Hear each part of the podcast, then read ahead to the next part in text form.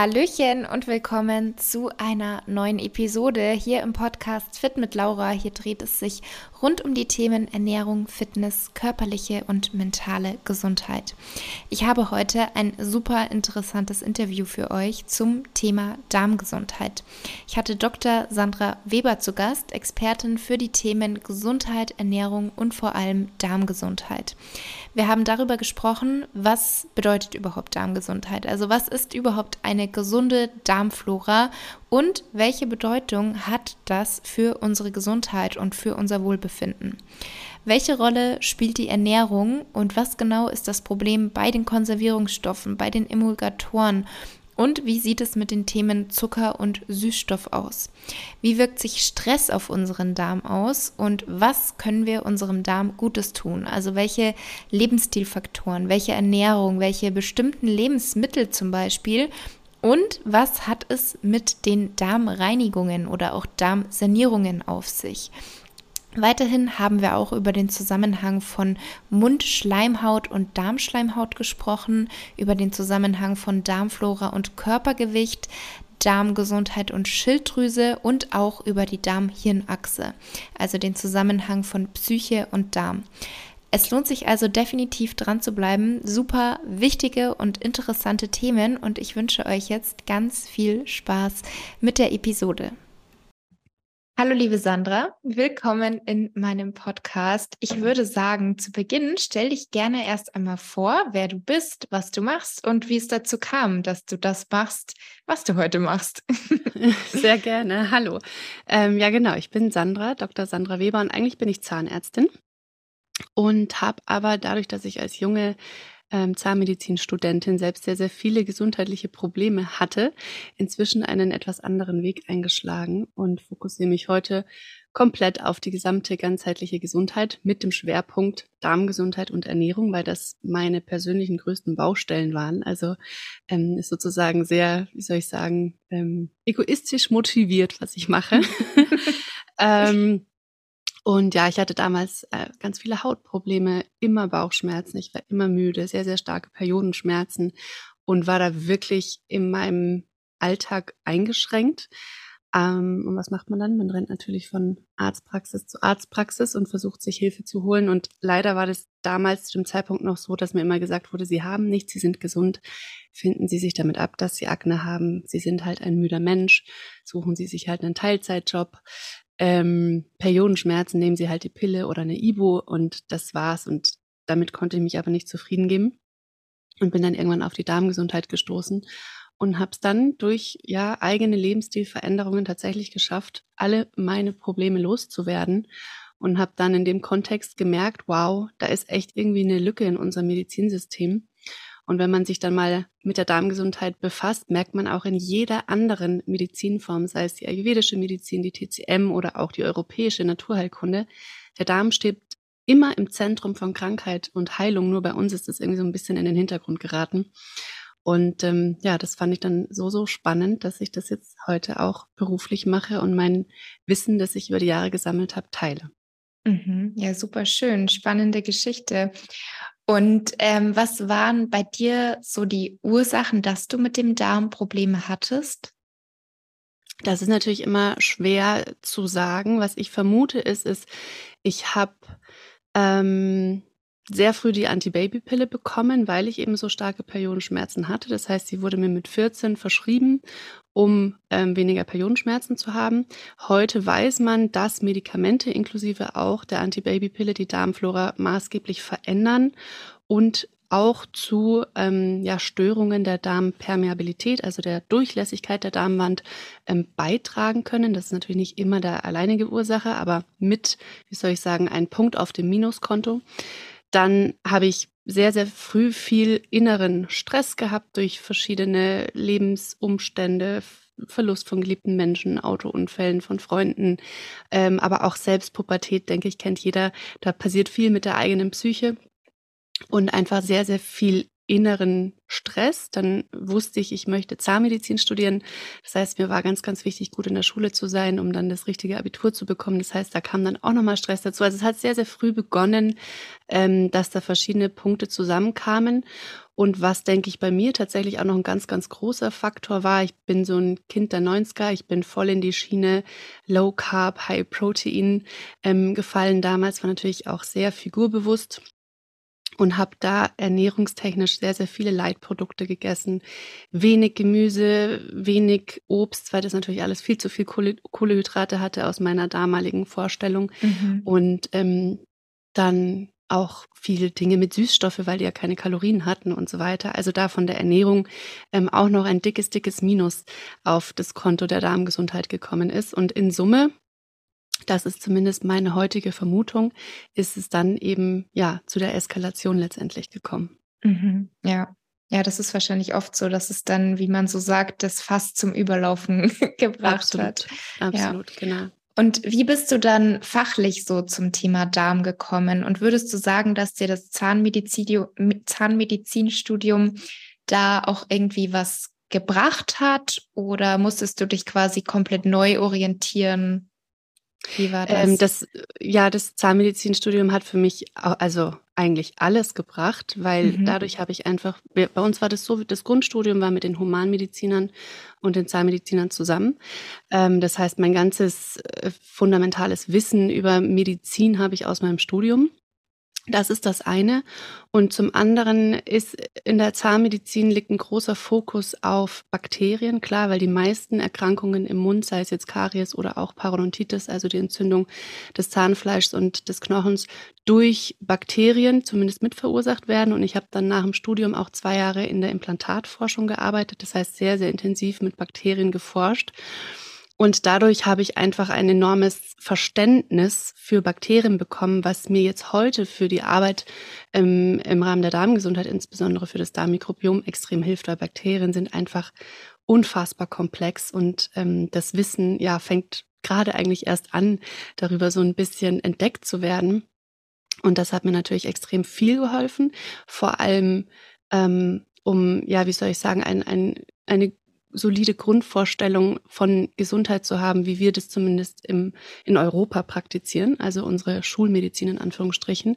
Und was ich dann aber nach dem Studium für mich selbst definitiv gebraucht habe, was ich nicht im Studium gelernt habe, ist die ganzheitliche Sichtweise. Also das war das, was für mich im Studium absolut gefehlt hat worauf ich letztendlich auch nur durch meine eigenen Beschwerden gestoßen bin, weil ich gemerkt habe, okay, ich komme hier nicht voran, ähm, ich schätze die westliche Medizin sehr, aber leider kann sie mir jetzt irgendwie nicht helfen oder wir kommen da nicht voran. Ich muss meine Augen öffnen für andere Dinge, wenn ich mich anders fühlen will.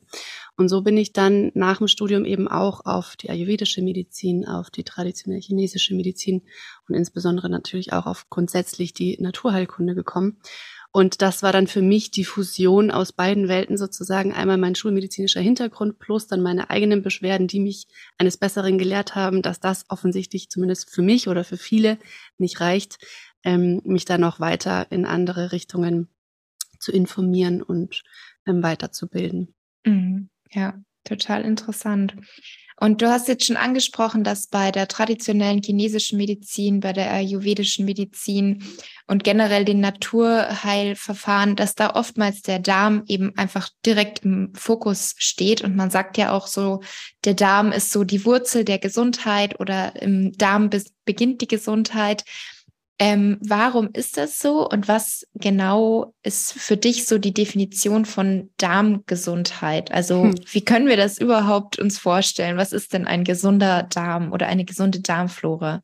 Ja, das ist eine äh, sehr, sehr gute Frage. Also Grundsätzlich vielleicht mal zu der Frage, warum ist der Darm überhaupt so relevant? Ich meine, wir Menschen funktionieren aus einer Symbiose von verschiedenen Organen und wir, wir, brauchen jedes einzelne Organ. Also man kann jetzt nicht sagen, der Darm ist das einzige Organ, das zählt oder nur das Herz oder nur das Gehirn, sondern wir funktionieren, weil wir diese Summe an Organen haben und die perfekt aufeinander abgestimmt sind. Aber der Darm ist letztendlich so ein sehr zentraler Startpunkt von ganz, ganz vielen verschiedenen Prozessen in unserem Körper. Man kann sich den Darm vorstellen wie letztendlich einen Schacht, der von unserem Mund bis zum After reicht. Letztendlich ist der ganze Verdauungstrakt gar nicht Teil unseres Körpers, sondern letztendlich wie so ein Donutloch. Wir sind der Körper, da drin ist ein großer, großer Schacht, das nennt sich dann Verdauungstrakt. Und ähm, dieser ganze Verdauungstrakt hat an sich schon eine sehr, sehr große Oberfläche. Das bedeutet, unsere Verdauungsorgane sind letztendlich unsere größte Kontaktfläche zur Umwelt. Und dadurch können natürlich auch sehr, sehr viele Substanzen mit unserem Körper über den Darm in Kontakt kommen, sowohl positive als auch negative. Und wenn die Mechanismen eben nicht optimal funktionieren und die Darmflora, und ich komme gleich dazu, was ist eine gesunde Darmflora, ähm, nicht optimal aufgestellt ist und die Darmbarriere nicht optimal funktioniert, dann ist hier einfach eine riesen, riesen Kontaktfläche, wo Keime, aber auch Umweltgifte, ähm, Toxine Zugang zu unserem Körper bekommen. Das ist schon mal ein ganz wichtiger Punkt, warum der Darm so wichtig ist, warum auch die Darmbarriere und das Mikrobiom so wichtig sind. Und dann gilt natürlich letztendlich das ganz einfache Sprichwort, du bist, was du isst, beziehungsweise noch viel mehr, du bist, was du verdaust. Jede einzelne Körperzelle, sei es eine Fettzelle, Muskelzelle, Nervenzelle, Haare, was weiß ich, wird daraus gebaut, was unserem Körper an Baustoffen zur Verfügung steht. Und diese Baustoffe nehmen wir auf, zum einen über die Atmung und zum anderen über unsere Ernährung. Das bedeutet, alles, was uns nährt, sind, kann man sich vorstellen, wie beim Hausbauen, Ziegelsteine, Ziegelsteine, die dann unsere Gewebe aufbauen. Und klar, über die Atmung, über die Lunge nehmen wir sehr viel Sauerstoff auf. Das brauchen unsere Zellen, um Energie ähm, gewinnen zu können aber dann natürlich ganz fundamental unsere Nährstoffe. Alle Nährstoffe nehmen wir über den Darm auf. Alles, woraus unser Körper gebaut ist. Und wenn das nicht funktioniert, weil die Darmschleimhaut Probleme hat, weil die Verdauung schon gar nicht funktioniert, weil im Magen schon gar nicht richtig angefangen wird, die, das, was wir essen, ordentlich zu zersetzen, im Dünndarm die Aufnahme, die Resorption nicht funktioniert und so weiter, dann laufen wir quasi in einem Nährstoffmangel und unsere Zellen müssen dann gucken, mit was sie sich aufbauen und nehmen dann das, was sie bekommen, aber das ist natürlich nicht immer optimal und auch der ganze Hormonhaushalt ähm, hängt ganz, ganz stark von Mineralstoffen, von Vitaminen und so weiter ab.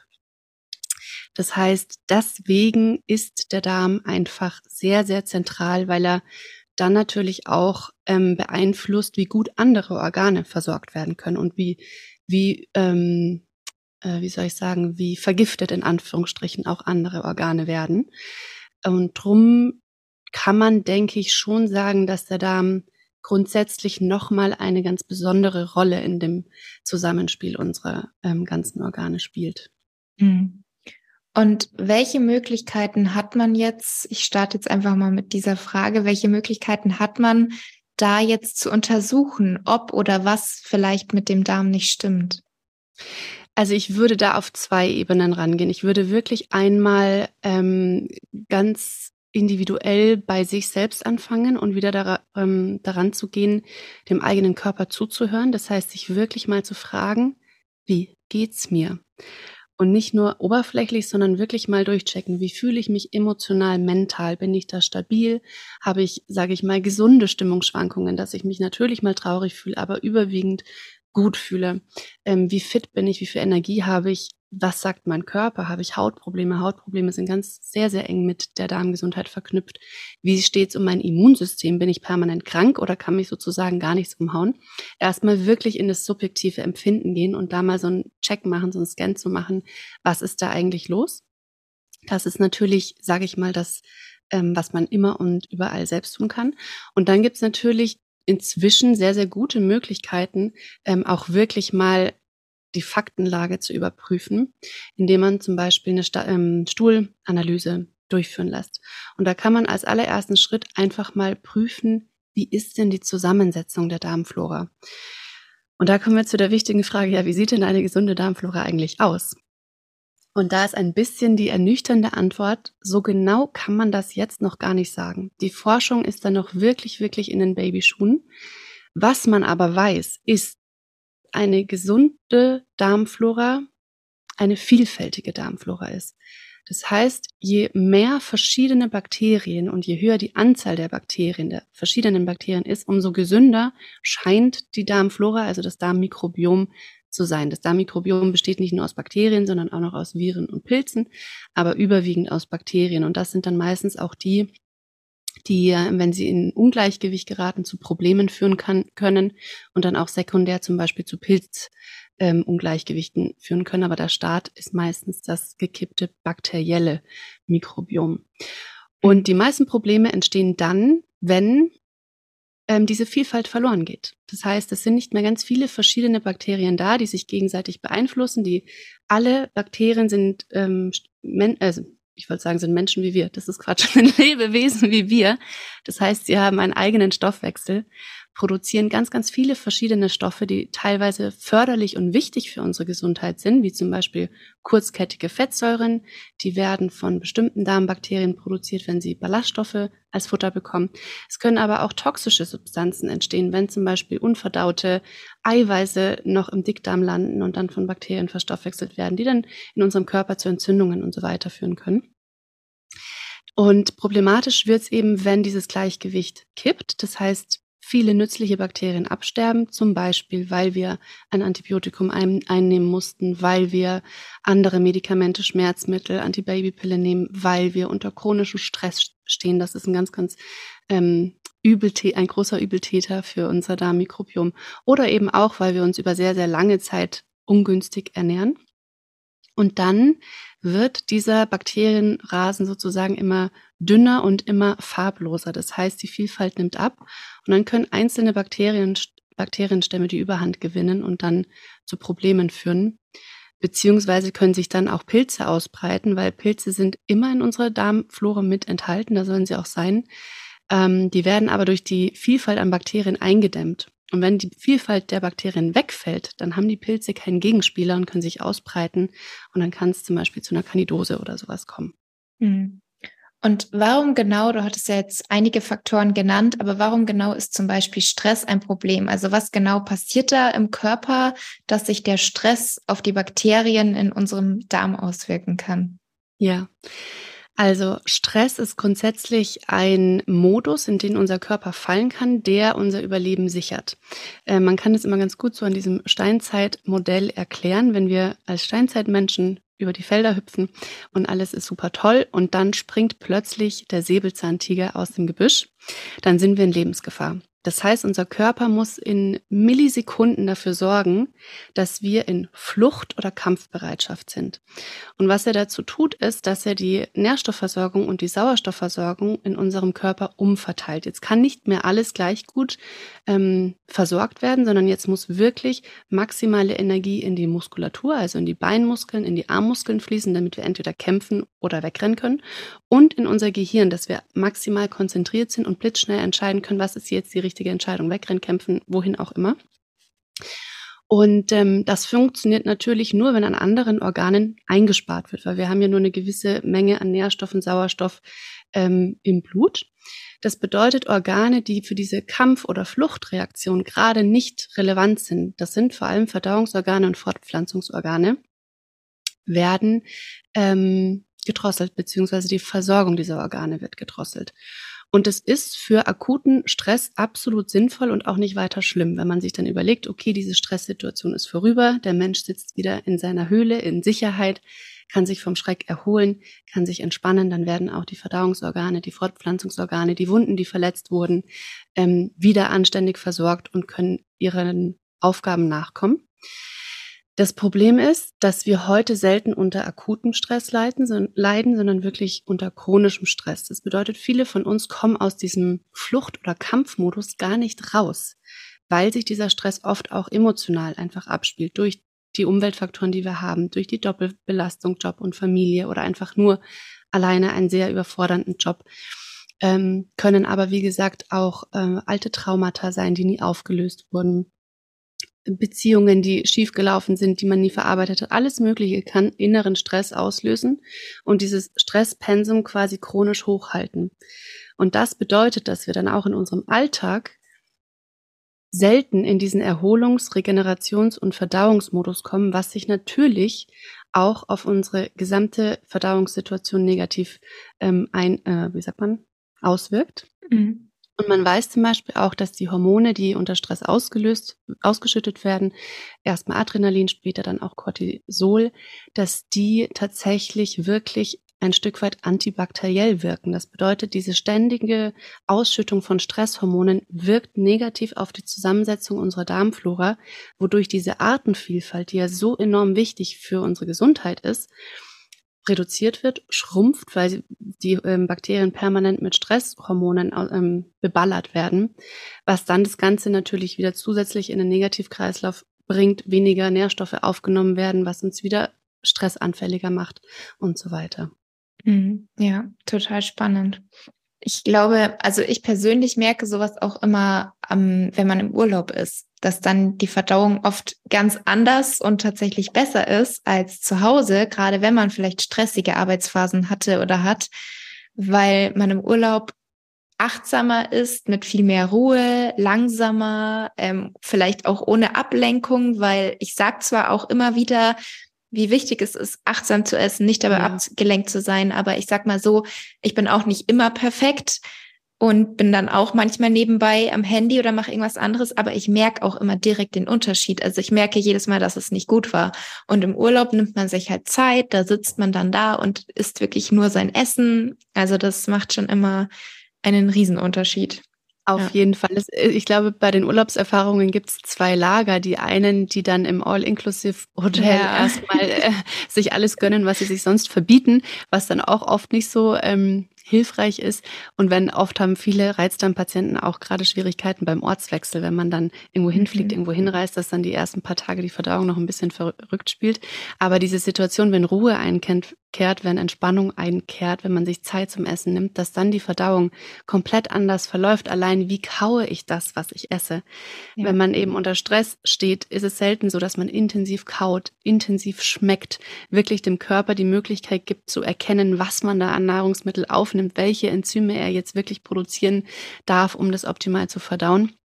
Das macht einen riesen Unterschied. Das ist zum Beispiel ganz oft so, ähm, dass ich mit meinen Klientinnen gar nicht mit der Ernährungsumstellung anfange, sondern mit dem richtig Essen. Das heißt, wirklich erstmal kauen, schmecken, dass ähm, die mechanische Zerkleinerung, dass der Magen schon mal weniger Arbeit hat, dass die Verdauungsenzyme durch den Speichel überhaupt die Möglichkeit bekommen, in Kontakt mit den Lebensmitteln zu kommen, um sie zu zerkleinern. Also dieses Wie-Essen und dieses achtsame Essen, das du gerade angesprochen hast, ist wirklich enorm wichtig. Mhm. Ja, definitiv. Aber ich glaube, das ist so ein Ding, was ganz, ganz viele unterschätzen. Also es, man weiß ja so, was ist gesund, was ist ungesund, aber dieses Wie man isst, das ähm, ist bei vielen, glaube ich, noch nicht so äh, wichtig, wie es eigentlich sein sollte. Ja. Und wir haben jetzt auch schon angesprochen, wie wichtig es natürlich auch neben dem Wie ist, was wir essen. Und ähm, da sage ich zum Beispiel auch immer, was für mich persönlich eine gesunde Ernährung ist, dass man möglichst unverarbeitet ist, möglichst nährstoffreich, aber trotzdem auch in einer gewissen Balance. Das heißt, man muss sich nichts verbieten, nicht verzichten, damit zum Beispiel auch, wie du vorhin angesprochen hast, dann nicht im All-Inclusive-Hotel auf einmal die völlige Eskalation passiert. Ähm, deswegen eher so Großteil nährstoffreich, ausgewogen, aber eben auch ab und zu das, worauf man einfach Lust hat. Was jetzt auch natürlich viele schon wissen, sage ich jetzt mal, ist, dass man Konservierungsstoffe, Emulgatoren vermeiden sollte, dass die nicht unbedingt gut sind für unsere Gesundheit und natürlich auch jetzt äh, zu unserem Thema nicht gut sind für unseren Darm. Warum genau und was passiert bei der ja, bei der Aufnahme unseres Körpers mit Konservierungsstoffen und Emulgatoren? Was machten, was machen die? Ja, das ist eine sehr, sehr gute Frage, denn das wird tatsächlich auch oft ähm, nicht beachtet, wenn man dann irgendwie zum Beispiel Menschen, die auf glutenfrei achten, sich ganz streng daran halten und dann aber fertige glutenfreie Produkte kaufen und gar nicht gucken, was ist denn da sonst noch drin an ähm, Zusatzstoffen. Und bei Konservierungsstoffen ist das Problem, dass sie genau das tun, was sie sollen. Sie sollen Lebensmittel konservieren. Das bedeutet, sie sollen Lebensmittel davor schützen, dass sie frühzeitig bakteriell zersetzt werden. Das ist für die Lebensmittelindustrie ein Wahnsinnsgewinn, weil dadurch können Lebensmittel super lange vorproduziert werden, super lange gelagert werden, stehen dem Verkauf super lange zur Verfügung. Das Problem ist, in dem Moment, wo wir diese Lebensmittel essen, und diese Konservierungsmittel runterschlucken, verlieren die nicht ihre Wirkung. Die fangen jetzt nicht plötzlich an, im Darm nicht mehr zu wirken. Das bedeutet, sie bringen ihre antibakterielle Wirkung natürlich auch mit in unseren Körper und wirken dann auch in unserem Darm auf die Darmbakterien antibakteriell, was natürlich komplett konträr ist zu dem, was wir wollen. Wir wollen da eine möglichst große Vielfalt haben. Diese Bakterien brauchen wir für die Verdauung, für die Nährstoffaufspaltung und für vieles mehr. Und wenn dann natürlich Substanzen kommen, die Bakterien töten oder zumindest in ihrem Wachstum einhemmen, ist es kontraproduktiv. Und mit Emulgatoren ist das Problem, dass die ähm, unsere Darmwand ist überzogen von einer dünnen Schleimschicht. Und diese dünne Schleimschicht ist absolut relevant dafür, dass diese ganze ähm, das ganze Gleichgewicht zwischen Bakterien und unserem Immunsystem gut funktioniert. Denn in unserem Darm sitzen bis zu 80 Prozent unserer Darmzellen. Die müssen da auch sitzen, weil, wie ich vorhin beschrieben habe, ist unser Verdauungstrakt die größte Kontaktfläche zur Umwelt. Das heißt, im Darm ist eine ganz komplizierte Situation. Zum einen sollen Nährstoffe aufgenommen werden, die sollen in den Körper kommen. Und zum anderen sollen aber alle Keime, alle Bakterien, inklusive auch die Bakterien der Darmflora, aber auch alles, was wir so an ähm, Keimen zu uns nehmen über die Ernährung, Toxine und so weiter, nicht in unseren Körper. Das heißt, es ist hier eine Mammutaufgabe zu entscheiden, wer darf in den Körper und wer nicht. Und deswegen sitzt in der Darmwand der Großteil unseres Immunsystems. Hier sitzen ganz, ganz viele Immunwächter, die aufpassen, wer darf rein und wer darf nicht rein. Und würde jetzt das Darmmikrobiom, also die Bakterien, da direkt auf den Zellen der Darmwand rumturnen, dann wäre dieses Immunsystem völlig überfordert, weil es ja ständig in Kontakt mit potenziellen krankmachenden Bakterien wäre. Und damit da eine Pufferzone ist, haben wir eine, da eine Schleimschicht auf der Darmwand, daher auch Darmschleimhaut. Und diese Schleimschicht sorgt dafür, dass sozusagen ein Abstand zwischen Bakterien und Darmzellen ist und so auch das Immunsystem entspannt sein kann. Das Immunsystem kann sich das sozusagen aus der zweiten Reihe angucken, was ist da so, worauf können wir uns vorbereiten, aber muss nicht in Aktion treten. Und wenn diese Schleimschicht löchrig wird, kaputt geht, ähm, nicht intakt ist, dann kann es sein, dass Bakterien in direkten Kontakt mit den Zellen der Darmwand kommt was ein Problem ist und das Immunsystem sofort reagiert, super viele Entzündungszellen aktiviert und in den ganzen Körper schickt und wir dann sehr schnell auch unter chronischen Entzündungen leiden. Und hier kommen jetzt wieder Emulgatoren in das Spiel. Emulgatoren beeinflussen die Zusammensetzung der Schleimschicht und können die Schleimschicht sozusagen negativ verändern beziehungsweise ein Stück weit auflösen. Und das wollen wir natürlich nicht. Und drum sind Konservierungsstoffe und Emulgatoren schwierig für unseren Körper. Man muss natürlich keine Angst haben, wenn mal irgendwo mal, keine Ahnung, man sitzt im Flieger, hat sonst nichts zu essen, isst den Keks, der einem da angeboten wird und da sind maximal viele Konservierungsstoffe und Emulgatoren drin, kann man sich zurücklehnen und entspannen. Aber wenn natürlich die tägliche Ernährung mhm. aus überwiegend industriell verarbeiteten Lebensmitteln besteht, in denen diese Substanzen nun mal sehr viel enthalten sind, dann kann das wirklich ein Problem werden. Ja, ja, das stimmt. Und dann vielleicht noch ein zweites großes Thema, wo auch sehr viel Diskussionsbedarf besteht, ähm, ist Zucker und Süßstoffe. Wie mhm. genau wirkt sich hier denn der Konsum auf den Darm aus? Ja, also ähm, Zucker mögen erstmal alle Bakterien gerne. Ähm, das Problem ist, dass vor allem die krankmachenden Bakterien gerne kurzkettige Kohlenhydrate mögen, am liebsten die pure Glucose. Und die Darmbakterien, die für uns nützlich sind, die zum Beispiel auch kurzkettige Fettsäuren produzieren, um auch diese Darmschleimhaut und die Darmzellen super zu versorgen, die mögen lieber langkettige Kohlenhydrate, im besten Fall Ballaststoffe, die gar nicht von unseren Enzymen verdaut werden können. Und wenn wir jetzt sehr viele einfache Kohlenhydrate essen, sagen wir mal wirklich dann in Reihenform Zucker, dann füttern wir all diejenigen Bakterien, die nicht so gut für uns sind. Das bedeutet, die bekommen einen Wachstumsvorteil. Die können sich dann vermehren, ausbreiten und drängen die anderen Bakterien, die nützlich für uns sind, verdrängen die. Das heißt, wenn wir eine sehr einseitige, sehr zuckerlastige Ernährung haben, verschieben wir das Gleichgewicht ähm, der Darmbakterien und sorgen sozusagen wieder für eine reduzierte Vielfalt. Das ist das eine. Dann könnte man ja meinen, ja super, wenn Zucker nichts ist, dann greife ich halt auf Süßstoff zurück. Ist eh besser, hat ja auch keine Kalorien. Das Spannende ist, man weiß, dass Süßstoffe die Darmflora ebenfalls sehr, sehr stark verändern.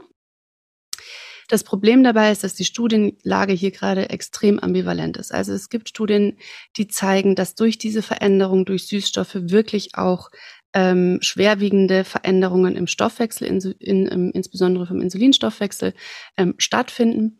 Andere Studien sind da weniger aussagekräftig, weisen das Ganze nicht so deutlich nach. Das heißt, die Aussagekraft, was ist denn jetzt mit diesen Süßstoffen, ist aktuell noch sehr schwierig. Für mich bedeutet das, ich meide die, solange da kein klares Go kommt. Das Problem ist, in der Fitnessszene wird natürlich ähm, diese Süßstofffähigkeit, keine Kalorien zu haben, bis aufs Letzte ausgespielt, koste es, was es wolle, egal was es mit der Gesundheit macht. Und das halte ich für höchst riskant. Vor allem Menschen, die motiviert sind, ähm, ihren Lebensstil zu verändern, vielleicht auch aus chronischen Krankheiten herauskommen, da Substanzen an die Hand zu geben, von denen absolut noch nicht klar ist, wie sie auf den Körper wirken und insbesondere den Insulinstoffwechsel, halte ich für sehr, sehr riskant und kommt auch von meiner Seite ein großer Vorwurf an die Lebensmittelindustrie, diese Karte zu spielen, weil alle auf diesen Zug, ich möchte keine Kalorien aufnehmen, aufspringen und völlig blind dafür werden, was das am Ende bedeuten kann. Mhm. Also da braucht man noch ein bisschen Geduld, um dann wahrscheinlich auch wirklich irgendwann mal eine komplett klare Aussage zu bekommen. Ja, ja, danke dafür. ähm, ich glaube auch, also zum einen Zucker ist böse, ist so die eine Richtung und man sollte ihn komplett vermeiden.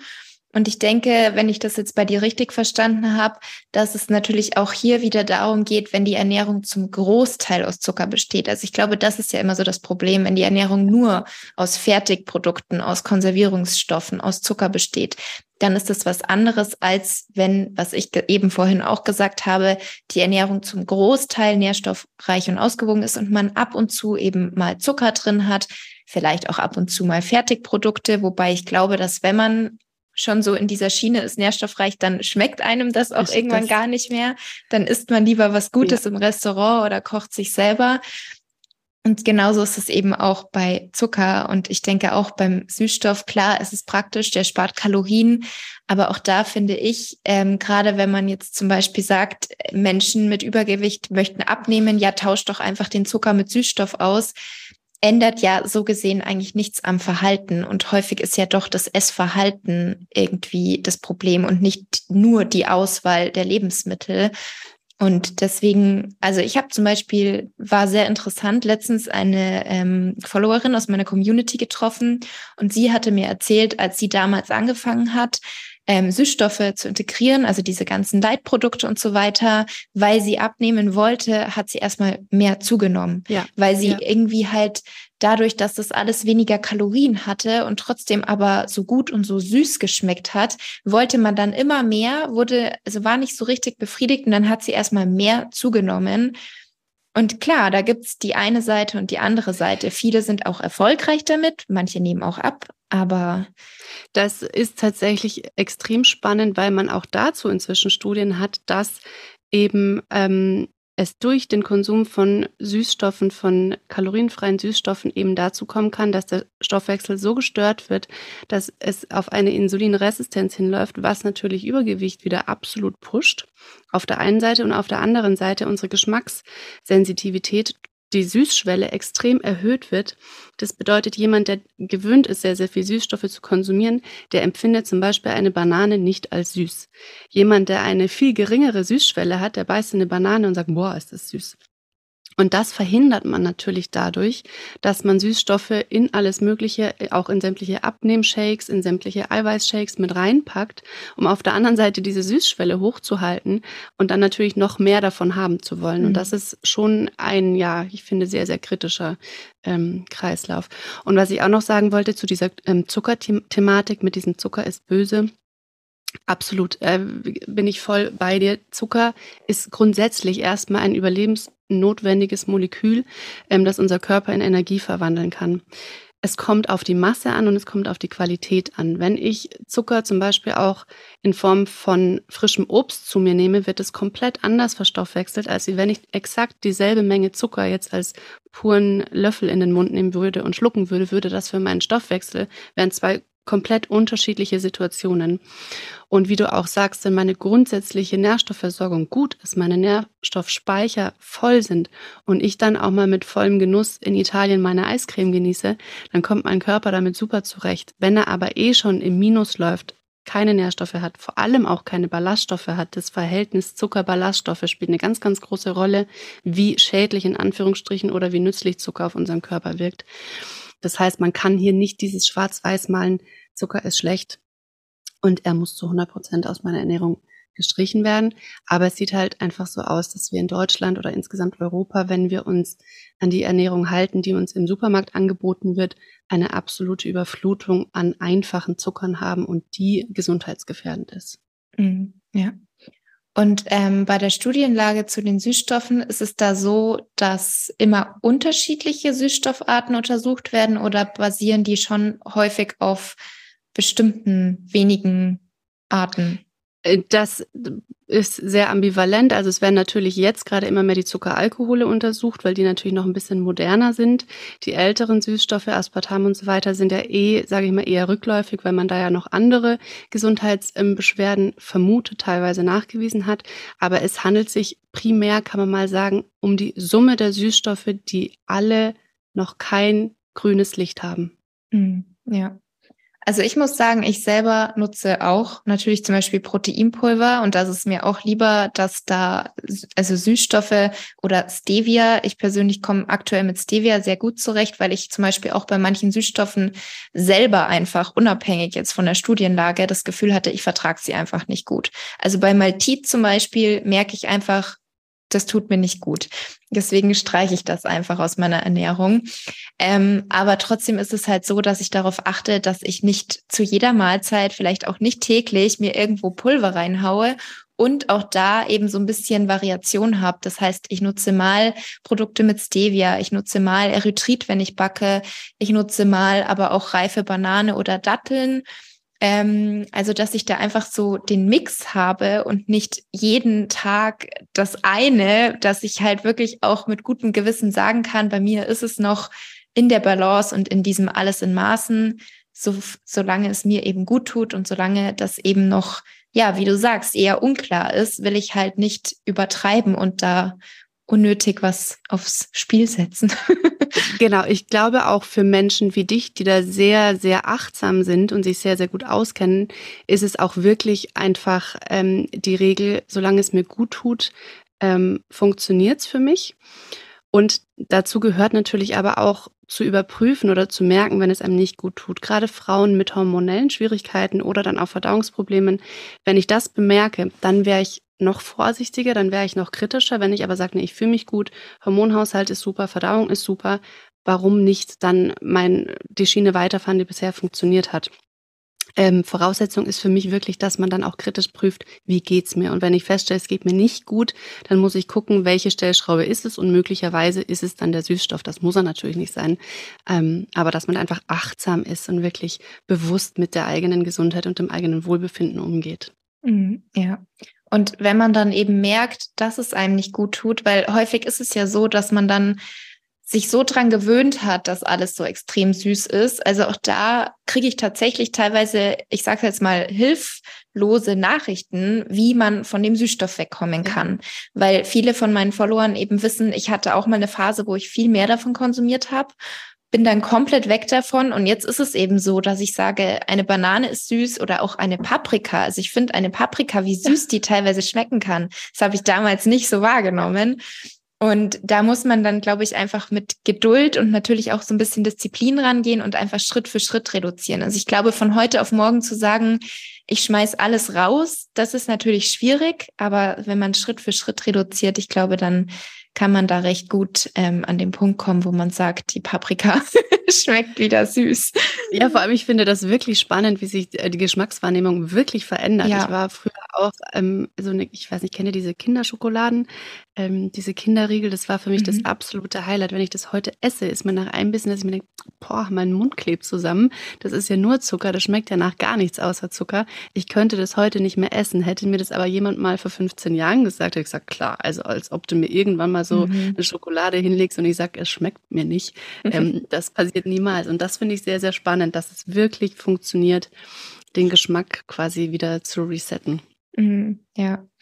Jetzt haben wir darüber gesprochen, was nicht so optimal ist für unseren Darm. Aber wie sieht es denn aus mit den positiven Lebensmitteln? Also welche Lebensmittel oder vielleicht auch bestimmte Ernährungsweisen wirken denn positiv auf unseren Darm? Also das Wichtigste, was man sagen kann, ist, ähm, je höher und wie abwechslungsreicher der Pflanzenanteil in der Ernährung ist, umso besser für unsere Darmflora. Ich finde es immer ein bisschen schwierig, ähm, Ernährungsformen vorzugeben, weil ich zum Beispiel ernähre mich überwiegend vegan. Das bedeutet aber nicht, dass das jeder tun muss. Und viel wichtiger ähm, ist wirklich egal, welcher Ernährungsform man angehört, sei es vegan, vegetarisch oder in Anführungsstrichen normal, die Menge der pflanzlichen Lebensmittel, die man isst, weil das ist einfach das Futter für unsere Darmbakterien, die wir brauchen. Da sind genügend Ballaststoffe enthalten, die, äh, woraus dann wiederum unsere Bakterien nützliche Substanzen produzieren können. Also diesen Pflanzenanteil hochzuschrauben, ist das Wichtigste, was wir für unsere ähm, Darmgesundheit tun können. Und natürlich, das ist das Thema, das wir gerade schon hatten, Zucker, Süßstoffe, Konservierungsstoffe, Emulgatoren Aromen, Farbstoffe ähm, so wenig wie möglich zu konsumieren. Aber wichtiger als das, was man nicht isst, ist tatsächlich das, was man isst. Das bedeutet, selbst wenn du alle Aromen, Farbstoffe, Süßstoffe, Konservierungsstoffe, Emulgatoren aus deiner Ernährung weglässt, aber nicht genügend pflanzliche äh, Lebensmittel, also Obst und Gemüse in frischer Form zu dir nimmst oder nur sehr beschränkt irgendwie drei Gemüsesorten ähm, immer jeden Tag isst, damit wird deine Darmflora nicht besser werden. Das heißt, das Wichtigste, was du tun kannst, ist für Abwechslung sorgen. Das heißt, ganz viel verschiedene Arten von Gemüse insbesondere und in gewissen Maßen auch Obst, um dann auch möglichst verschiedene, viele verschiedene Bakterien zu füttern. So kann man sich das vorstellen. Mm, ja. Und ähm, fermentierte Lebensmittel oder auch Probiotika, also jetzt auch als Kapseln oder Pulver, wie ist es da? Ist das für jeden sinnvoll? Ähm, worauf sollte man da achten? Also ähm, pro, ähm, fermentierte Lebensmittel sind nachweislich förderlich für das Mikrobiom. Spannenderweise nicht so, wie man gedacht hat. Man hat immer gedacht, klar, wenn ich irgendwie Sauerkraut fermentiere, sind da sehr viele Milchsäurebakterien drin. Die werden sich dann auch in meinem Darm an ansammeln. So ist es nicht. Man weiß, dass jetzt, ich nehme jetzt einfach mal Sauerkraut als Beispiel für fermentierte Lebensmittel, schon dazu führt, dass ähm, sich die Milchsäurebakterien im Darm anreichern, die wir haben wollen. Aber es sind nicht die Milchsäurebakterien, die im Sauerkraut waren. Und jetzt fragt man sich ja, wie funktioniert das? Das Spannende ist, dieses Sauerkraut bietet im Prinzip genau die Nährstoffe und genau die Rahmenbedingungen, dass sich Bakterien ähm, ansiedeln können, ernähren können, vermehren können. Das heißt, wenn wir fermentierte Lebensmittel essen, ist das nicht so super, weil da jetzt schon die Bakterien enthalten sind, sondern weil all die Nährstoffe drin sind, die dann die Bakterien, die sich vielleicht schon in geringen Mengen in unserem Darm befinden, davon ernähren können und sich wieder vermehren können. Das heißt, ja, fermentierte Lebensmittel sind sinnvoll, aber auch da ist es so, dass natürlich gerade am Anfang, wenn man vielleicht noch nicht viel verträgt oder auch unter einem Reizdarmsyndrom leidet, dass man sich da absolut nicht ranzwingen muss. Das ist nicht zwingend notwendig. Viel wichtiger ist, dass man grundsätzlich die Gemüse Rate erhöht und dann kann man, wenn man sich wieder relativ stabil fühlt, viele verschiedene Gemüsesorten verträgt, dann auch irgendwann an fermentiertes ranwagen und dann kann das schon sozusagen das letzte i-Tüpfelchen sein, um da der Darmflora noch Gutes zu tun. Und ähm, beim Thema Probiotika ist es auch sehr, sehr spannend, ähm, weil man letztendlich noch viel zu wenig weiß. Da ist es ähnlich wie mit den Süßstoffen. Der Hype darum ist sehr, sehr groß. Die Wissenschaft sehr, sehr klein ähm, und vor allem auch sehr unterschiedlich. Und das Problem dabei ist einfach, dass das Darmmikrobiom unendlich komplex ist und wir wissen noch viel, viel, viel zu wenig.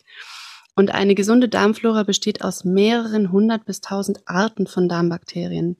Wir können aktuell ungefähr 40 Darmbakterien züchten und in Form von Probiotika verkaufen. Das ist natürlich viel, viel, viel zu wenig.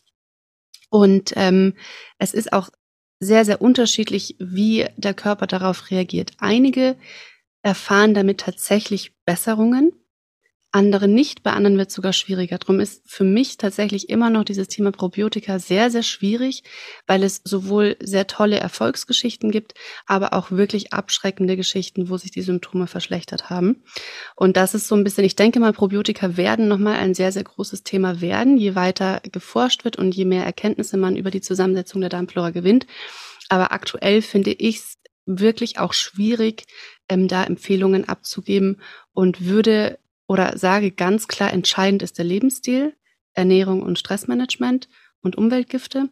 Und dann kann man zusätzlich, wenn das funktioniert, wenn der Lebensstil aufgebaut ist und stabilisiert ist, dann kann man zusätzlich nochmal probieren, ob Probiotika zur eigenen äh, Genesung nützlich sind oder nicht. Aber man darf dann auch ganz schnell erkennen, wenn es nicht funktioniert, dass man dann nicht noch ein Jahr lang länger viel Geld ausgibt mhm. und irgendwas isst, was einem nicht gut tut. Also es ist sehr, Probiotika ist, finde ich, wirklich ein sehr schwieriges Thema. Mhm. Ich glaube, nach circa zwei Wochen merkt man dann, ob es einem gut tut oder nicht. Kann das sein, dass es schon relativ schnell geht? Ja, also das ist sehr individuell. Es viele berichten von einer Erstverschlimmerung, dass sie wirklich einen aufgeblähten, auch schmerzhaften ähm, Bauch haben, was dann zurückgehen kann und bei dem einen oder anderen tatsächlich auch dann langfristig Symptome reduziert. Es gibt aber auch andere ähm, Berichte, dass eben diese Erstverschlimmerung nicht weggeht und quasi bei behalten bleibt oder weiterhin besteht, wenn dann Probiotika genommen werden. Mhm. Es gibt auch Menschen, die gar keine Probleme haben, die merken überhaupt nicht, dass sich da irgendwie die Darmflora verändert und haben dann auch das Gefühl, dass sie sich danach besser fühlen. Also es ist, wie gesagt, sehr bunt ähm, gemixt und da braucht es leider einfach noch ein bisschen Geduld. Es ist auf jeden Fall, oder mir ist ganz wichtig zu sagen, Probiotika sind nicht dieses Allheilmittel, als dass sie aktuell vermarktet werden, ähm, um die Darmflora wieder aufzubauen. Ja, ich denke, dass das generell bei Supplements ganz oft so ist, dass wenn jetzt nicht unbedingt ein Mangel irgendwo bestanden hat, dass erstmal eben immer diese Basis, also der Lebensstil passen sollte. Und dann kann eben on top, wenn alles soweit passt mit Ernährung, Schlaf, Ruhe und so weiter, dann können on top Supplements kommen. Und ich glaube aber, dass eben von irgendwelchen so, ja, Heilgeschichten, dass da entweder eben einfach so ein Mix aus Faktoren zusammenkam oder man hatte halt wirklich, sag ich jetzt mal, einen extremen Eisenmangel, wobei auch da ja oft nur ähm, Eisensupplements nicht helfen, sondern man ja dann oft auch Infusionen braucht und dass man dann sich eben wieder fitter fühlt, dann okay, aber ansonsten ist es halt, glaube ich, echt oft einfach dieser Mix aus vielen verschiedenen Lebensstilfaktoren. Ja, und bei den Probiotika ist auch ganz wichtig zu sagen, was, was ist denn das Ziel davon? Das Ziel ist, oder der Grundgedanke ist, man hat zu wenig Bakterien oder von einer bestimmten Art zu wenig Bakterien und man möchte jetzt durch eine Pille oder durch ein Pulver diese Bakterien zuführen. Ja, dieser Gedanke ist sinnvoll. Nur, wie gesagt, Bakterien sind Lebewesen. Das sind nicht irgendwelche toten Dinger, die dann da in unserem Darm bleiben, sondern die brauchen ein gewisses Klima, die brauchen ein gewisses Futter, damit sie dann auch im Darm überleben und sich vermehren können. Wenn ich jetzt meinen Lebensstil 0,0 verändere und ähm, meine Ernährung sehr industriell ist und sozusagen überhaupt gar kein Futter für die Darmbakterien dabei ist, weil ich kein Gemüse esse, kein Obst esse, keine Ballaststoffe esse, dann kann ich so viel Probiotika schlucken, wie ich möchte. Diese Bakterien haben nicht die Möglichkeit, einen Lebensraum zu finden im Darm. Das bedeutet, die werden einfach absterben und wieder ausgeschieden. Das heißt, man kann seine Probiotika direkt in die Toilette ähm, geben. Wenn Probiotika ist immer auch zwangsweise die Ernährungsumstellung dazu sinnvoll, weil ich muss diese Bakterien füttern, damit sie sich ansiedeln können im Darm. Und das wird halt oft ignoriert. Da wird dann gedacht, na ja, ich schmeiß mir jetzt hier ein paar Nahrungsergänzungsmittel ein und ein bisschen Probiotika und dann geht alles weg. Aber an meinem Lebensstil, puh, da traue ich mich jetzt erstmal lieber nicht ran. Mhm, ja. Ähm, ich hätte jetzt mal noch eine andere Frage an dich. Und zwar, vielleicht hängt das auch so ein bisschen mit dem ähm, Zahnstudium, also Zahnmedizinstudium zusammen. Inwiefern steht denn die Mundschleimhaut in Verbindung mit dem Darm, also beziehungsweise mit der Darmschleimhaut dann? Mhm. Ähm, das sind letztendlich zwei Hauptmechanismen. Zum einen ist es wie ich ganz am Anfang schon mal erzählt habe, die Nährstoffversorgung. Wenn natürlich unsere Darmschleimhaut nicht optimal funktioniert, kann es zu potenziellen Nährstoffmängeln kommen. Und das Zahnfleisch und die äh, Mundschleimhaut ist wie jedes andere Organ auch auf Nährstoffe angewiesen. Man kennt es von der ähm, Seefahrerkrankheit Skorbut, wodurch ein, von einem Vitamin C-Mangel das Kollagen nicht gebildet werden kann, dass die Zähne im Knochenfach festhält, es zu schlimmen Zahnfleischentzündungen bis zum Zahnverlust kommt. Das heißt, das erste ist wirklich schon diese Nährstoffverbindung zwischen Darmschleimhaut und Mundschleimhaut. Und die zweite ganz, ganz wichtige Verbindung ist wieder das Immunsystem. Insbesondere, ähm, wenn man sich Parodontitis anschaut. Ich weiß nicht, ähm, ob die Parodontitis was sagt. Das ist eine sehr zentrale ähm, Erkrankung des Zahnfleischs beziehungsweise auch des Kieferknochens, bei dem es eben zur Entzündung des Zahnfleischs kommt und Knochenschwund und im schlimmsten Fall dann auch Zahnlockerung beziehungsweise Zahnverlust. Und die Parodontitis ist also sehr, sehr verbreitet, ähm, ist mit Karies sozusagen das, die größte, ich sag's mal in Anführungsstrichen, Mundkrankheit oder warum die meisten Patienten beim Zahnarzt landen, entweder über Karies oder eben Parodontitis, Zahnfleischbeschwerden, Knochenbeschwerden. Und die Parodontitis ist zwar primär schon eine Infektionskrankheit, das heißt, hier braucht es bestimmte Bakterien, damit diese schlimme Entzündung vom Zahnfleisch und vom Kieferknochen auftreten kann. Das Spannende ist, diese extreme Entzündung entsteht aber nur, wenn das Immunsystem nicht optimal reguliert ist. Und das bedeutet, es braucht immer beides. Es braucht diese krankmachenden Bakterien, aber es braucht zu diesen krankmachenden Bakterien auch ein geschwächtes Immunsystem. Und bei diesem geschwächten Immunsystem landen wir natürlich wieder sofort im Darm. Denn wenn die Darmschleimhaut nicht optimal funktioniert, die Darmbarriere nicht optimal funktioniert, dann wird das Immunsystem völlig überstimuliert. Es werden horrende Mengen an proinflammatorischen Botenstoffen ausgeschüttet, also entzündungsfördernden Botenstoffen. Und die bleiben nicht nur in der Darmwand oder im Darm, sondern die gelangen dann in den Blutkreislauf und über den Blutkreislauf in unseren gesamten Körper und natürlich auch in uns Zahnfleisch und sorgen dann da dafür, dass es zu dieser überschießenden Entzündungsreaktion kommt und das Zahnfleisch sich sehr stark entzündet, der Kieferknochen sich im schlimmsten Fall entzünden kann und Zähne verloren gehen können. Mhm. Ja, spannend und gefährlich. Ja, wirklich gefährlich. Ja. Und was auch sehr spannend ist, man weiß zum Beispiel umgekehrt, dass diese Parodontitis-Keime ähm, wiederum die Darmschleimhaut reizen können, weil natürlich alle Keime, die wir im Mund haben, werden runtergeschluckt und landen im Darm. Das passiert jeden Tag. Das ist auch nicht weiter schlimm, solange unsere Darmflora stabil ist, weil diese Mundkeime können sich sozusagen im Darm nicht ansiedeln. Das sind ortsfremde Keime. Da stimmen die Bedingungen nicht. Da ist auch gar kein Platz, weil so viele Darmbakterien da sind. Alle Liegestühle sind sozusagen belegt. Da ist kein Platz für Mundkeime. Die werden einfach ausgeschieden. Wenn die Darmflora aber geschwächt ist und da sozusagen Lücken im, im Bakterienrasen sind, dann können diese pathogenen, also krankmachenden Keime, die man im Mund hat, runtergeschluckt werden und bekommen dann eben doch die Möglichkeit, sich in der, im, im Darm anzusiedeln. Und diese ähm, Parodontitis-Keime wirken dann extrem reizend auf die Darmschleimhaut. Das spielt ganz oft bei chronisch entzündlichen Darmerkrankungen eine wichtige Rolle, was wiederum natürlich diesen Entzündungsprozess komplett anheizt und die Mundsituation dann rückwirkend wieder noch mehr verschlimmern kann. Mhm, mhm. Oh je. ja. Ähm, okay. Dann hätte ich mal noch eine andere Frage an dich. Und zwar, welche Verbindungen bestehen zwischen Darm und Körpergewicht? Man hört ja auch oft, Kalorien sind nicht gleich Kalorien und dass eben auch eine gestörte Darmflora dazu führen kann, dass wir die Nährstoffe, die wir zu uns führen, dass die gar nicht so aufgenommen werden im Körper, wie sie eigentlich sollten, wie wenn eben die Darmflora komplett im Gleichgewicht wäre. Ja, da gibt's ähm, unterschiedliche Hypothesen dazu, wie die Zusammensetzung der Darmflora das ähm, Körpergewicht beeinflussen kann. Es gibt eine Vermutung, dass es ähm, so ist, dass bestimmte Bakterien aus dem, was wir essen, mehr Kalorien herausspalten können als andere. Das ist ein Grundgedanke, wobei man rückt da gerade schon wieder eher ab und sagt, wahrscheinlich ist der Zusammenhang zwischen Darmflora und ähm, Körpergewicht beziehungsweise Übergewicht auch über die Schiene Immunsystem und zwar über chronische Entzündungen. Denn chronische Entzündungen bedeuten für unseren Körper ja absolute ähm, Notsituationen. Und was der Körper macht, wenn er unter chronischen Entzündungen leidet, ist, dass er Fett ein, ein einbehält, speichert, aufbaut und Wasser einlagert, um sich für den Heilungsprozess vorzubereiten, weil das natürlich extrem viel Energie kostet. Ähm, und darum gibt es einen ganz engen Link zwischen chronischen Entzündungen und Übergewicht. Und chronische Entzündungen ist, wie gesagt, 80 Prozent des Immunsystems sitzen im Darm. Wenn wir da Probleme mit der Darmbarriere haben, werden diese chronischen Entzündungen getriggert. Das heißt, das sind so diese beiden Hypothesen, die aktuell ähm, verfolgt werden oder auch weiterhin untersucht werden, wie die Darmflora das Körpergewicht beeinflusst.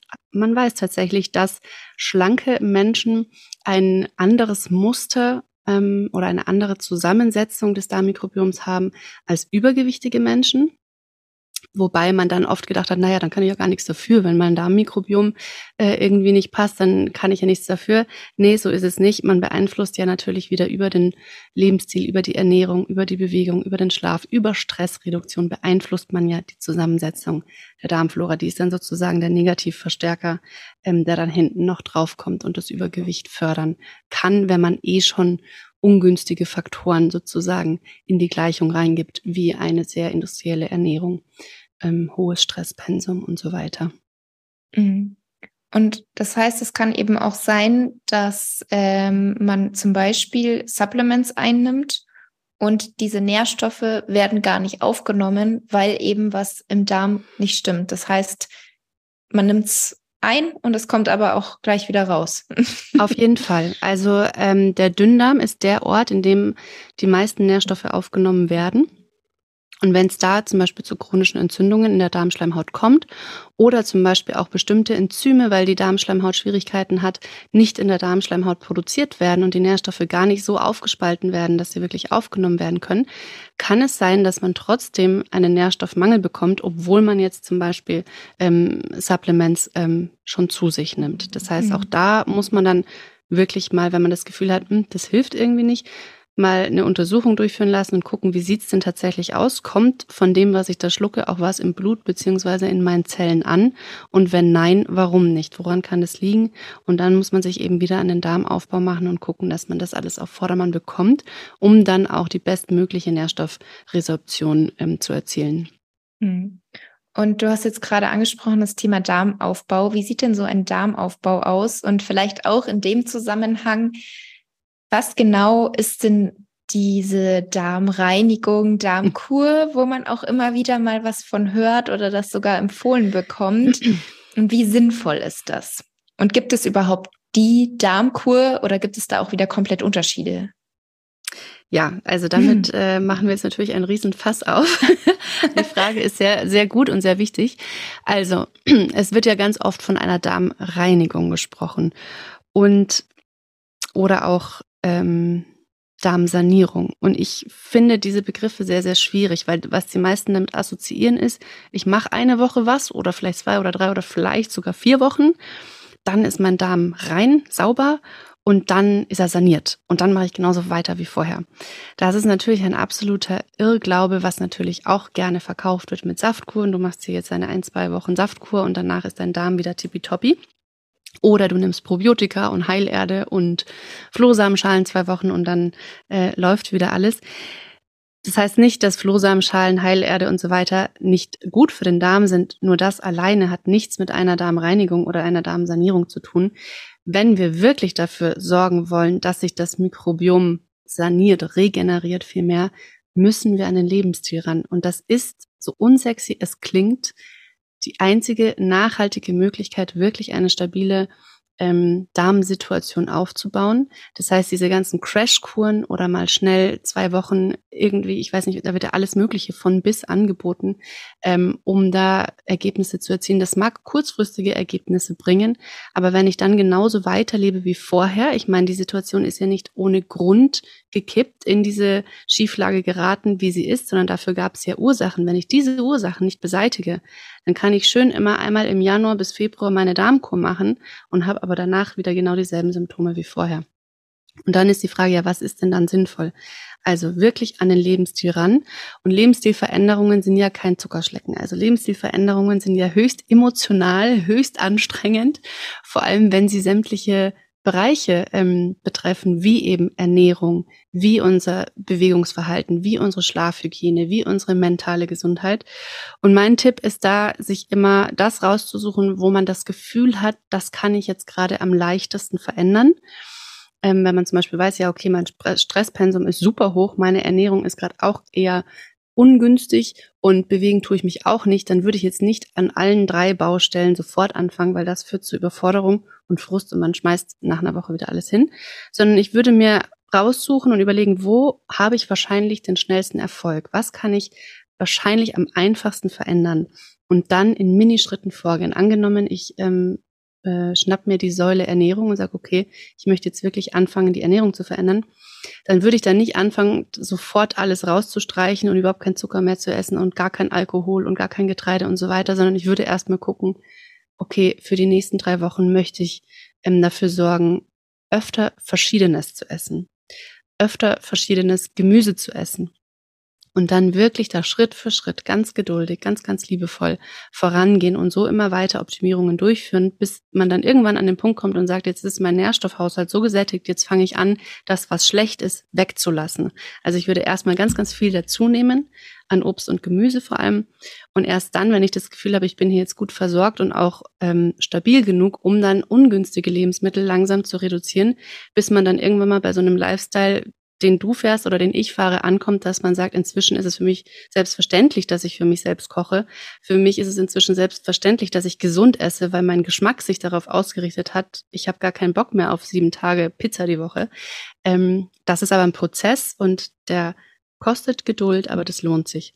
Und wenn man das dann geschafft hat, kann man dann weitergehen und sich sein Stresspensum angucken und sagen, oder umgekehrt, ich würde vielleicht meistens sogar, wenn es, wenn sich irgendwie ergibt, mit dem Stress anfangen, weil das dann oft die Ernährungsumstellung erleichtert.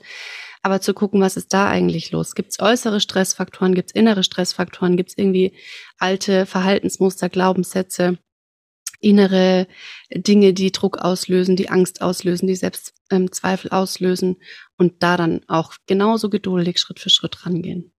Mhm. Ja, sehr schön, sehr schöner Ansatz. ähm, ja, ich hätte theoretisch noch zwei weitere Fragen an dich, aber das sind relativ große Themen. Da weiß ich jetzt nicht, wie viel Zeit du noch hast oder ob wir vielleicht sogar eine zweite Episode irgendwann nochmal machen. Ähm, das eine wäre der Zusammenhang mit Schilddrüse und Darm. Mhm. Vielleicht einfach, dass wir kurz drauf eingehen, weil ich denke, auch da kann man wahrscheinlich, wie bei allen Themen, noch viel, viel tiefer gehen. Ja. Aber wir können es ja einfach schon mal kurz ansprechen. Ja, ich, ich versuche mich kurz zu fassen. Also ähm, Schilddrüse und Darm. Unsere Schilddrüse produziert Schilddrüsenhormone, aber überwiegend in inaktiver Form. Und diese inaktiven Hormone müssen dann im Körper an verschiedenen Stellen aktiviert werden.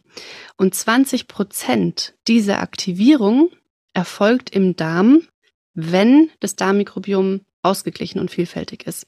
Das kann bedeuten, wenn man eben unter einer Dysbiose leidet, also unter einem Ungleichgewicht ähm, der Darmflora, kann es sein, dass eben diese Schilddrüsenhormone dort nicht aktiviert werden oder nicht viel genug aktiviert werden, wodurch dann schon mal 20 Prozent an aktiv oder sagen wir mal bis zu 20 Prozent aktive Schilddrüsenhormone fehlen können, was sich dann natürlich in Symptomen einer Schilddrüsenunterfunktion äußern kann, obwohl die Schilddrüse super gut funktioniert und ihre Hormonproduktion erfolgreich erledigt, aber eben im Darm nicht die richtigen Bakterien sitzen, um diese Hormone dann auch wirklich zu aktivieren.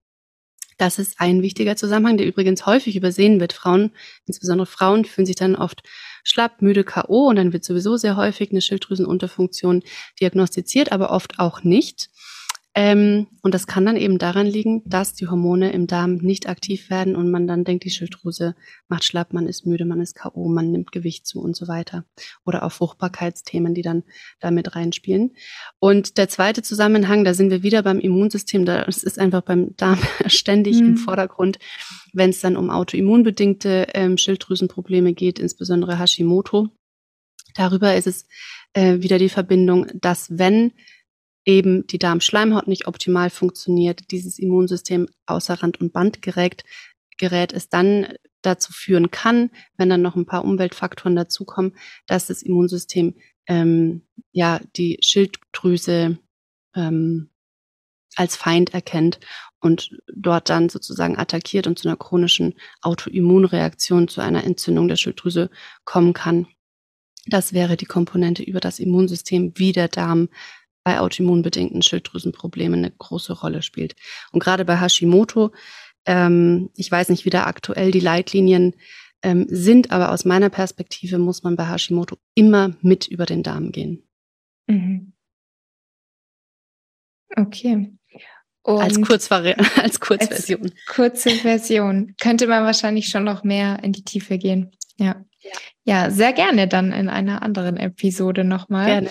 Ähm, dann wäre das zweite, vielleicht können wir auch das einfach kurz angehen. Ich glaube, viele haben da vermutlich schon von gehört, die Darm-Hirn-Achse, also so die mhm. Verbindung vom Darm mit unserer Psyche.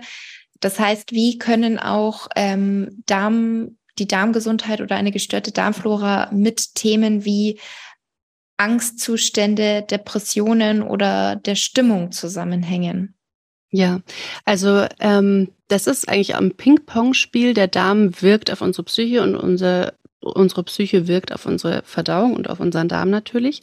Und das eine sind wir natürlich wieder bei Nährstoffen. Wenn wir nicht optimal Nährstoffe aufnehmen können, beeinflusst das natürlich auch unseren Gehirnstoffwechsel, nimmt Einfluss auf unsere Emotionen, unsere Stimmungen. Das heißt, durch mangelnden Nährstoff kann es zu ganz einfach gesagt Stimmungsschwankungen kommen, aber eben auch wieder durch überschießende Entzündungsreaktionen. Das ist ähm, sehr, sehr spannend gerade, denn man weiß, dass neurodegenerative Erkrankungen, also zum Beispiel ähm, Morbus Alzheimer oder auch ähm, Morbus Parkinson, sehr, sehr eng mit ähm, Problemen der Darmschlammhaut verbunden sind. Und was man hier ab, äh, aktuell vermutet, ist wieder der ähnliche Kreislauf, dass es durch ein Ungleichgewicht der Darmbakterien zu Schäden in der Schleimhaut kommt, wodurch Bakterien auf das Immunsystem treffen, sehr, sehr viele entzündungsfördernde Botenstoffe ausgeschüttet werden, die ins Blut gelangen, übers Blut ins Gehirn gelangen, also die Blut-Hirn-Schranke überwinden können und dann im Gehirn zu chronischen Entzündungen führen, die sich in Depressionen äußern können, die sich in Brain Fog äußern können, also dass man ja das Gefühl hat, sich nicht konzentrieren zu können, so benebelt zu sein, oder wirklich dann auch in neurodegenerativen Erkrankungen wie Morbus Alzheimer oder Morbus Parkinson. Und das ist, denke ich, höchst relevant, weil das sind ja doch schwerwiegende Erkrankungen, sowohl wenn wir über Depression sprechen, als auch wenn wir über Alzheimer oder Parkinson sprechen. Ähm, und da passiert gerade sehr, sehr viel und ich traue mich zu vermuten, dass wir da in 10, 20 Jahren bestimmt auch ähm, Frühtherapieformen finden, in denen dann die Darmgesundheit inkludiert wird. Und umgekehrt ist es natürlich so, dass ähm, das auch natürlich nicht nur Depressionen, sondern auch Ängste begünstigen kann. Und bei Reizdarmpatienten weiß man zum Beispiel, das sind häufig Menschen, die sehr, sehr sensibel sind. Das heißt, sie nehmen sehr, sehr gut wahr, was um sie herum passiert, insbesondere auch zwischenmenschlich, was schon eine gesteigerte Reizwahrnehmung ist. Und wenn das dann noch äh, mit chronischen Entzündungen durch geschwächte ähm, Darmsituationen zusammentrifft, kann das natürlich ein permanentes Hin und Her zwischen Gehirn und Darm sein. Sozusagen die Kommunikation zwischen Gehirn und Darm auch aus dem Gleichgewicht gerät. Und umgekehrt beeinflusst die Psyche natürlich auch den Darm. Also ähm, wenn wir, da sind wir dann wieder beim chronischen Stress, warum Stress die Darmgesundheit negativ beeinflusst. Wenn wir unter Depressionen leiden oder unter Angststörungen leiden, das ist ja maximaler Stress für unseren Körper. Und da wird wieder diese ganze Hormonkaskade, diese ganze Stresshormonkaskade aktiviert. Und natürlich jetzt auch nicht irgendwie eine Stunde am Tag, sondern das sind oft sehr lang anhaltende Emotionen, emotionale ähm, Zustände beziehungsweise sehr häufig wiederkehrende ähm, Situationen, die dann langfristig auch die Darmsituation ähm, negativ beeinflussen können. Das heißt, es geht in beide Richtungen. Und da ist dann auch immer die Frage, was ist Henne, was ist Ei? Ist jetzt die Depression die Ursache der Darmbeschwerden oder sind die Darmbeschwerden mit Ursache der Depression? Und da ist einfach für mich auch wieder ganz wichtig, einen ganzheitlichen Ansatz zu verfolgen und zu gucken, wie kann ich, wenn ich ähm, schon unter Verdauungsstörungen leide, meine emotionale Gesundheit bestmöglich unterstützen und umgekehrt, wenn ich ähm, emotionale, psychische Beschwerden wahrnehme, wie kann ich schon, wenn ich das merke oder auch dann, wenn ich schon mittendrin bin und es mir wirklich nicht gut geht, langsam versuchen, auch auf körperlicher Ebene die Darmsituation zu stabilisieren. Und da ist klar, wenn man in einer Depression steckt, dann braucht man da auch einfach jemanden, der einen an die Hand nimmt und da begleitet, weil das einfach sehr herausfordernde Zeiten sind. Aber die Erfolge sind wirklich toll, die mhm. da ähm, durch die Unterstützung der Darmgesundheit, der Darmflora, dem Aufbau des Darmmikrobioms dann auch auf emotionaler Seite abzulesen sind. Mhm. Spannend. Und was sind so deine fünf Empfehlungen oder hm. Tipps, die du jetzt hier unseren Zuhörern und Zuhörerinnen mit auf den Weg geben kannst? Ja, also das Allerwichtigste, denke ich, ist, sich darüber bewusst zu werden, warum ist es wichtig, wie ich mit mir umgehe und warum ist es wichtig, dass in Anführungsstrichen mein Darm funktioniert. Denn ich finde, wenn man immer nur nach Regeln handelt und sagt, ja, ich habe mal gehört, das ist gesund oder ich habe mal gehört, das ist nicht gesund und deswegen esse ich jetzt dies und deswegen esse ich das nicht, ähm, dann ist es ein sehr fra fragiles System, das schnell wieder gekippt werden kann, wenn man dann im All-Inclusive-Urlaub am Buffet steht, zum Beispiel. Das heißt wirklich dieses Bewusstsein schärfen, da passiert was mit mir, da passiert was mit meiner Gesundheit, da passiert was mit meiner Lebensqualität. Und dann sind es letztendlich ja, diese vier Schritte. Einmal diese Stressreduktion, die einfach so enorm wichtig ist und so unterschätzt wird. Ähm, und da kann, das müssen nicht große Sachen sein. Das können drei Minuten Atemübung pro Tag sein.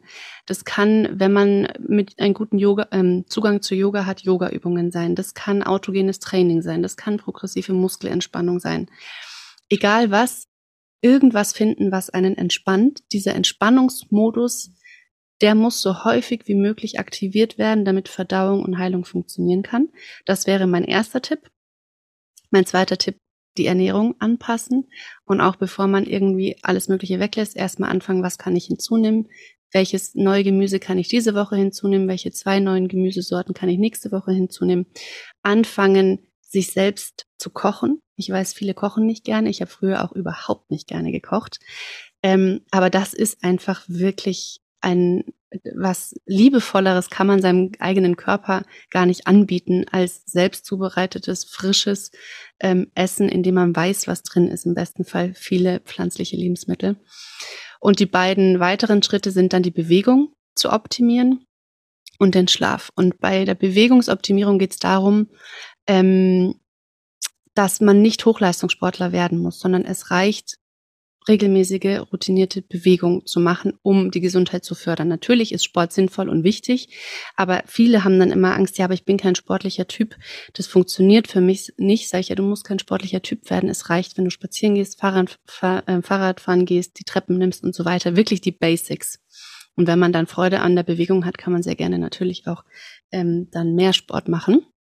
Und bei Schlaf ist es dasselbe, wobei Schlaf sich meistens schon durch die anderen Faktoren mit regeneriert. Je gesünder wir uns ernähren, je besser wir auf unsere mentale Gesundheit aufpassen und je regelmäßiger wir uns ähm, bewegen, umso besser wird auch der Schlaf. Das heißt, das ist meistens so die vierte Säule, die sich dann von selbst ergibt. Aber auch da kann man natürlich proaktiv rangehen und sagen, okay, ich gucke, dass ich einfach ähm, schon mal auf die Quantität achte, das heißt genügend Stunden Schlaf bekomme oder wenn möglich ähm, gucke, dass ich möglichst vor 12 Uhr ins Bett gehe, weil man da zumindest in der Alternativmedizin sagt, die Stunden vor Mitternacht sind die erholsamsten Stunden, in denen der Körper am besten regenerieren und heilen kann. Das sind dann noch so Stellschrauben, die man dann Stück für Stück mit dazu nehmen könnte. Mhm, mhm. Sehr schön. Vielen, vielen Dank schon mal. Wo kann man dich denn finden? Also wo kann man mehr über dich erfahren, hören, lesen, sehen oder was auch immer? ja, am meisten Infos ähm, bekommt man aktuell auf Instagram, das heißt auf dr.sandra.weber. Da findet man ganz, ganz viele Beiträge rund um die ähm, Darmgesundheit und ansonsten auch auf meiner Website www.dr-sandraweber.de. Und äh, man kann mir auch immer wirklich gerne per E-Mail oder auch noch besser auf Instagram schreiben, wenn man Fragen hat. Die nehme ich dann auch oft in die ähm, Community QAs mit auf, die dann für alle beantwortet werden, weil das ja oft doch mehr Menschen betrifft und interessiert. Also sehr, ja. sehr gerne melden. Super. Verlinke ich natürlich alles in der Beschreibung. Und dann sage ich schon mal vielen, vielen Dank für deine Zeit und das sehr interessante und schöne Interview. Ich danke dir, Laura. Vielen Dank für die Einladung. Sehr gerne.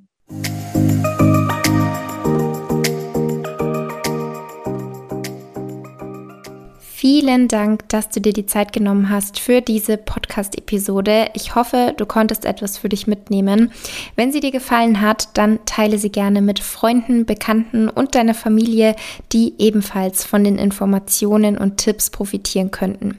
Über eine Bewertung und einen Kommentar bei Spotify oder Apple Podcasts würde ich mich riesig freuen. Das wäre für meinen Podcast und für mich eine tolle Unterstützung.